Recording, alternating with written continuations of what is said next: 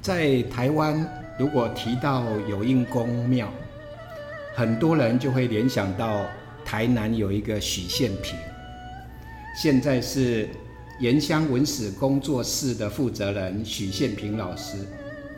因为他虽然不是最早从事有应公庙田野调查的人，但是要找到像他一样从事有应公庙调查这么久，长达二十二年，这么细致，出版这么多书的，大概在台湾应该找不到第二个人了。所以我今天特别邀请我们盐乡文史工作室的许宪平老师和我一起来进行台南奇妙对话。那么我们对话的主题呢，今天要谈的是台南左镇有一家很不起眼的小庙，叫老祖小祠。可能你经过，但是你不一定认真的看它，你更不可能去啊了解它背后的故事。今天许宪平老师要分享他的田野调查经验，我们非常感谢他。啊，当然啊，因为是佐证，所以也想借着这个时候让大家知道佐证在哪里。佐证在哪里？佐证在嗯台南的东南方。台南大台南市的东南边。对，嗯，那我听说我们左镇的人口不多，对，几千人，大概只有四五千人，应该是全台湾人口流失率高居全国第三名，只有搬出去的，很少搬进来的。呃，在这样一个呃人口非常少的地方，啊，却隐藏很多动人的故事。所以今天我们要啊，请徐老师带我们到左镇啊去体验一下。当然，一提到左镇，徐老师，大家提到左镇都会想到什么？呃，提到左镇，每个人会想到是化石馆，还有呢，呃，二寮看日出。嗯，对，二寮看日出现在很夯啊。那个化石馆是啊，以前曾经在那里发现了左镇人骨，还有完整的犀牛骨头。呃，考察起来是两万年到三万年前，啊，已经有人跟犀牛的存在，所以也是一个很重要台湾考古很重要的发现的所在。另外，如果我们去每一个地方田野调查，总要在那里吃个什么东西小吃啊。佐证有什么好吃的吗？呃，左镇以前我在做那个南影小吃志的时候呢，他们是开发那个呃白啊白鹅大餐。白鹅大餐，对，是白鹅大餐。那个白鹅就是白鹅土，对，就是我们知道的月世界的那种土壤。对啊，在左镇也有部分的区域是呃这样的地带。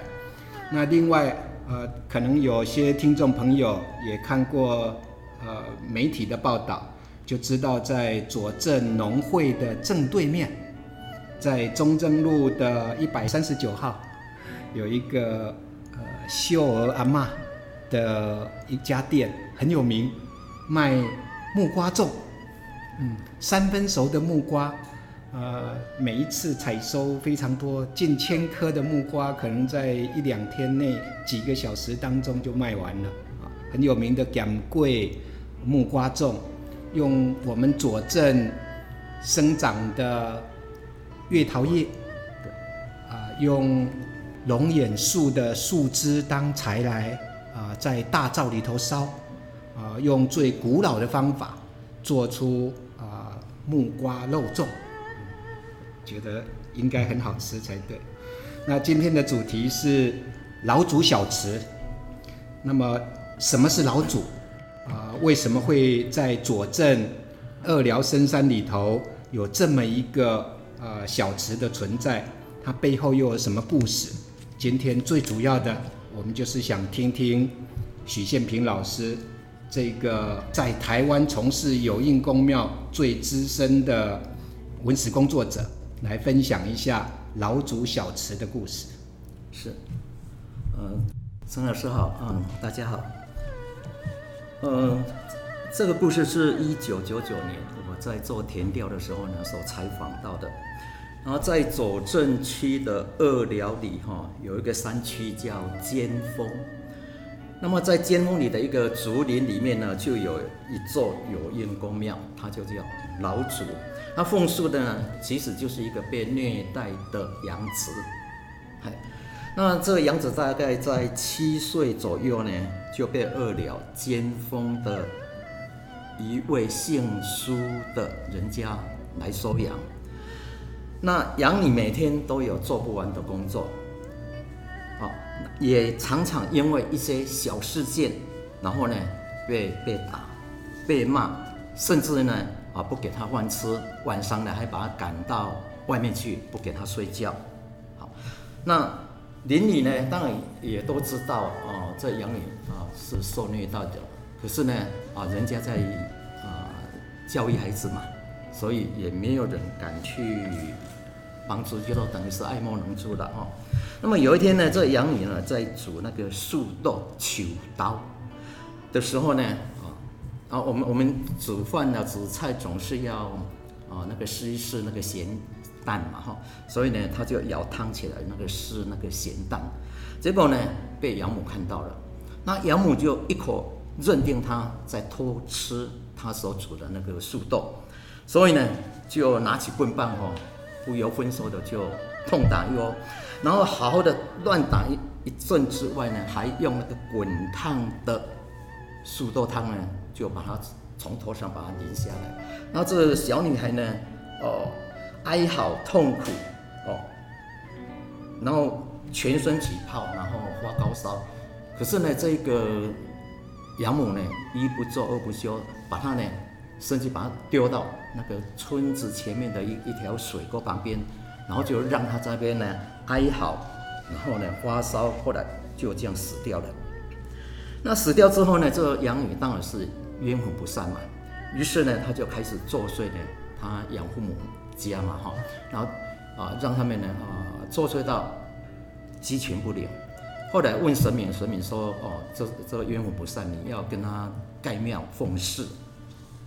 所以呢，他们就在他们的那个竹林哈啊那里呢，就盖了一座小庙。然后呢，啊，由呃庄庙的神明给他取一个名称，就叫老祖老周。好，所以呢，我们就叫他做老周祠。好，那虽然呢已经跟他盖了庙，可是呢，因为他实在是，哦，这个冤屈呢实在是太太悲惨了。好，所以呢，这这这老祖呢，他还是心有不不甘，所以他下了一个诅咒，就是说这个杨夫家呢。世世代代要去抱养别人家的呃女儿来抚养，而且要善待她，不可以再虐待她，否则他们家就会绝子绝孙。好，那自从他下了这样一个一个诅咒之后呢，哦，这户人家每一代都要去请啊养一个养女，不然的话呢，他们生下来孩子呢。就夭折死掉，一直到一九九九年我去做田调的时候呢，这件事情已经经过了啊，大概一百年，啊，超过一百年，但是他们还是要每一代都要去抚养一个养子来插签，啊，就是插签，有点接枝的意思。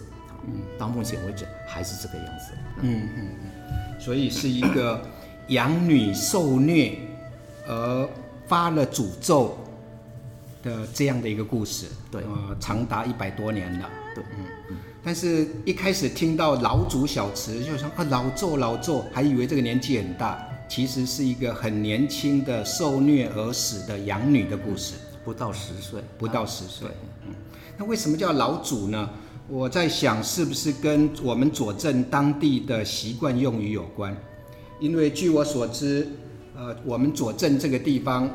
在民国二十二年的时候，呃，他有一个调查，就是调查他整个呃左镇有六千三百三十五人，现在才四千多人，五千不到了。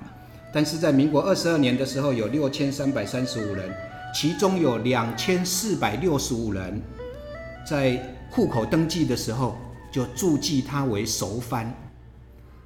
最近大家可能有看公视大戏。呃斯卡罗，那里头你对于生番熟番的话语就很熟悉。那么当时被注记为熟番呢，就是平埔族，在我们台南地区有名的就是喜拉雅。喜拉雅族的很重要的一个根据地，就是我们今天所介绍的左镇。那我们知道喜拉雅族他们拜阿利祖，所以徐老师刚他们把它称作老祖，是不是跟喜拉雅的阿利祖的信仰有关？啊，我认为是有的。那一般游园公庙哈，在我们平地，在我们汉人呢，呃，没有特别给这个啊。呃，这个有缘公呢，啊，一个名称的时候，一般都直接呢会用土地公，哦，或者福德正神呢去呼请他。那为什么用土地公、福德正神呼请他呢？因为，呃，民间信仰认为土地公他是管有缘公的。好，那这这这个地方有有神灵成神，所以呢，地方人啊，在呼在没有给他名称之前，一般都会用直接用土地公或者用。哦，有员工这样去呼请他。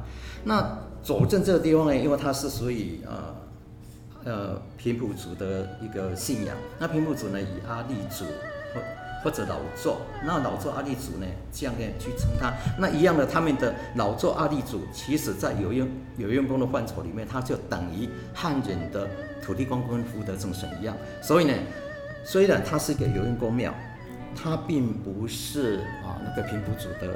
一个信仰，可是当地的习惯就用老座或阿里座去呼请他，就像汉人用福德正神跟土地公呼请一样，因为他们认为啊老座或阿里做也是管当地的啊那些孤魂野鬼。是，呃，听众朋友听到这里，呃，知道了这个老祖的悲惨的故事。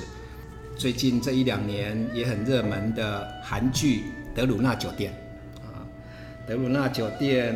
呃，如果大家看了以后，就会知道里头有一个客房长。那个客房长啊，啊，他滞留在人间有两百年。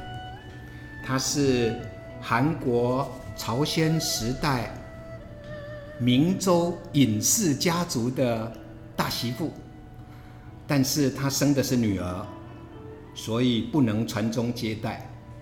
那么。为了他们尹氏家族的传宗接代的这样的一个念头，在重男轻女的状况底下，呃，客房长的女儿因为生病，但是啊，家族里头故意不予医治，甚至死后还曾经因为呃风水的问题又挖过他的坟，所以。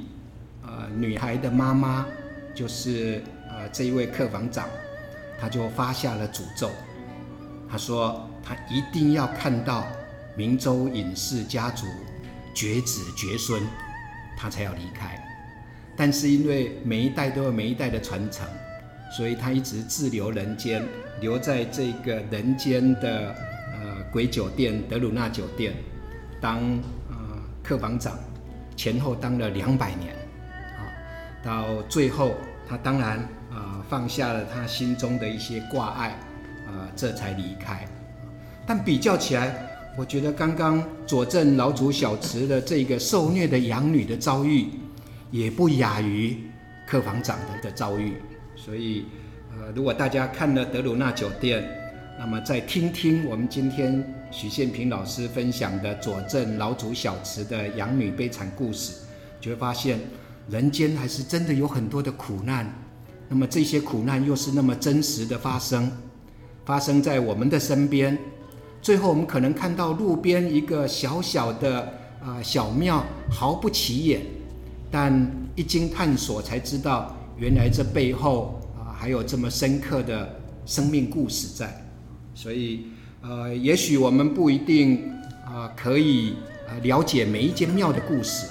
但是当我们知道了以后，我们应该呃更珍惜它吧，啊呃了解这些呃也都是我们先民所留下来的。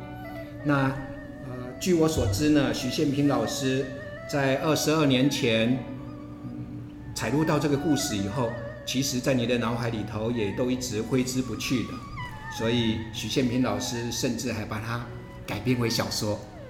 那么，呃，从民间信仰到民间传说，到小说的文学创作，我想再请徐老师分享一下，你是如何有这样的创作的念头的？好的，嗯，我去做有运工填调，香拿起来，我一定跟啊这个有运工人说三件事情。我会这样说哈，呃，运工伯啊，我来调查你的历史，看看你的历史记载落，互你的乡会万代。啊，因为我是外地人，我唔知你的历史，所以你要指引知影你历史的人，我通来甲做访问。第三呢，啊，你也不必我这个啊，这个调查时会当啊顺遂平安安呢。所以呢，呃，把有用功的历史记载下来，让它的香火万代，这是我填掉的，呃，以及记录的主要的一个动机跟目的。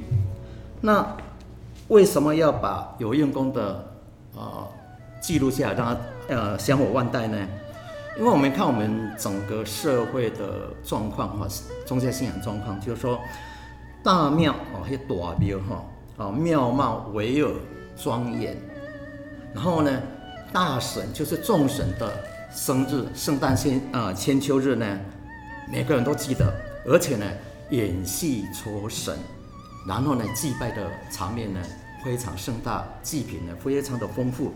可是呢，我们看看小庙，庙貌呢，哦低矮破旧，然后它没有没有。祭典日，一般呢都是一年三节啊，去祭拜而已哦。然后呢，啊，那祭品也一点都不丰富，那更不要说它的严格了，它根本几乎所有的有用公庙几乎都没有严格。好，可是呢，随着老城凋零，知道他历史的人呢，一个一个去世之后，那他的历史不就也会凋零、湮湮灭掉吗？就像老祖，我去做采采访的时候，因为它是一个受虐事件，当地人不愿意谈，顾左右而言他。有的人就问你说：“阿里蒙这边用啥？”好，所以呢，呃，所以如果要让他香火万代，当然要让它的历史呢，啊，延续下来。所以呢，我会去做有用公庙的田野调查。呃，主要原因是这样。那我我我在写这篇小说呢，其实我用不同的角度去看这件事情，啊，这就是所谓的书写救赎。好，呃，我设定了这个老作，他用作祟，用呃让啊他养父母家。哎，要要抱养你来插亲，让这种事情世世代代下去，然后他就可以香火万代。可是呢，以我做田调的经验，到当地去，像刚才说的，当地也不愿意谈，因为这是不容易事件，然后人家也不愿意去谈。然后呢，我也会去找国校老师、国校校长，可是国校老师、国校校长都是外地的，他们根本不关心当地的文史，所以他们根本一问三不知。那里长更不要讲了。在我做田调里面呢，因为很多里长都很年轻啊，不是他们不愿意告诉我，真的他们都不知道。所以我的想法是要香火万代，不是作祟，不是只有一个神明在那边给人家拜，这样就可以香火万代。应该是把它的历史写下来，然后这个历史作为乡土教材，让国小、国中的学生都来读，那。历史印下来，就像我把它写成那个乡野传奇，或者呃有人公庙采访录，那这些书在图书馆，后代的人都可以看得到。那这就是它的香火万代，所以我把这篇文呃文章取名做香火万代，然后也让老祖后来他也总算知道哦，原来真正的香火万代就是这样，所以他就放下了他。作祟的心态，就不再去作祟这这个呃这个养父母家，同时他也去越地啊啊那个月地庙那边把他的那个诅咒收了回来，好，这是我这篇小说的一个，就是属于书写救赎啊，是是属于人人呃人文关怀的一种。徐老师把佐证老祖小池的受虐养女的嗯惨绝人寰的悲惨故事，呃，最后做了一在你的小说里面做了一个转化。对，我觉得这个转化，呃，就跟刚刚说的德鲁纳酒店里头啊、呃也有一点相似。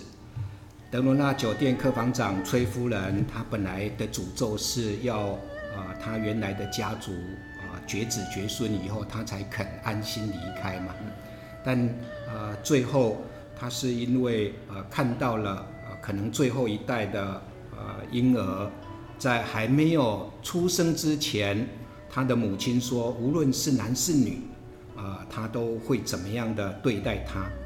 他感觉到，呃，他并没有，并没有像呃他眼前所看到的那样子，呃，更尊重一个生命而不分性别。他还是一直呃没有办法放下呃他女儿受虐的事情啊。不过最后他是终于放下了，放下了缠缚多时的沉重的怨念，而安心离开，得到一个让观众感动的结局。我想，徐老师的小说创作也是，就好像你刚刚说的，原本受虐养女，她呃立下诅咒，呃在地方作祟，其实她真正需要的就是人家对她的香火奉祀。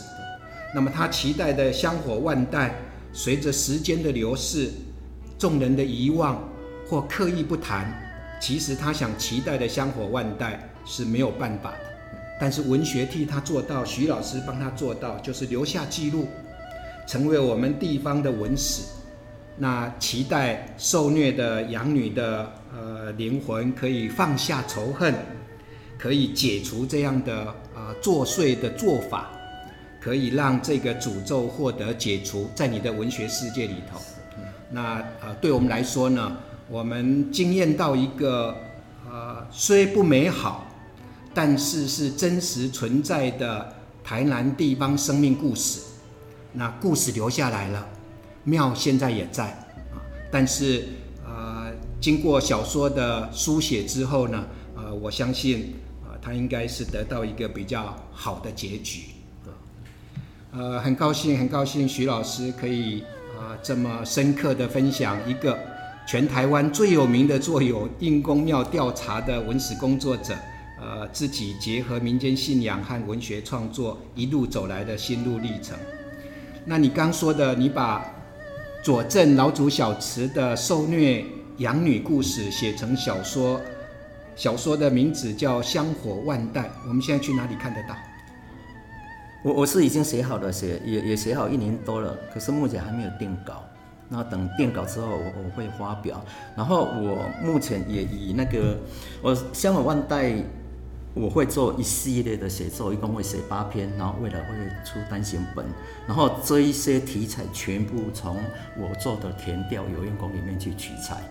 比方说，我已经又写好一篇佐证的早一宫，嘿，然后十一宫呢，那那个庙就叫十一宫，那那一个呃悲惨事情也不亚于啊这个这个新普阿受虐事件，哎，未来有机会呢。啊欢迎大家可以看到这样的这本书的啊一个出版。啊、香火万代的小说还没有正式出版，我们期待徐老师将来的小说集呃可以正式出书。但是好像最近也刚出了一本，呃，刚刚我们提到的佐证老祖小池，就在最近许宪平老师出版的《有求必应》一本书里头，其中第十九篇啊、就是。佐证老祖小池，那么可不可以很简要的分享一下你的新书？好的，呃，有求必应，台湾有应公的乡野传奇，一共放了三十一篇在这里面。那这三十一篇呢，是以故事性比较强的。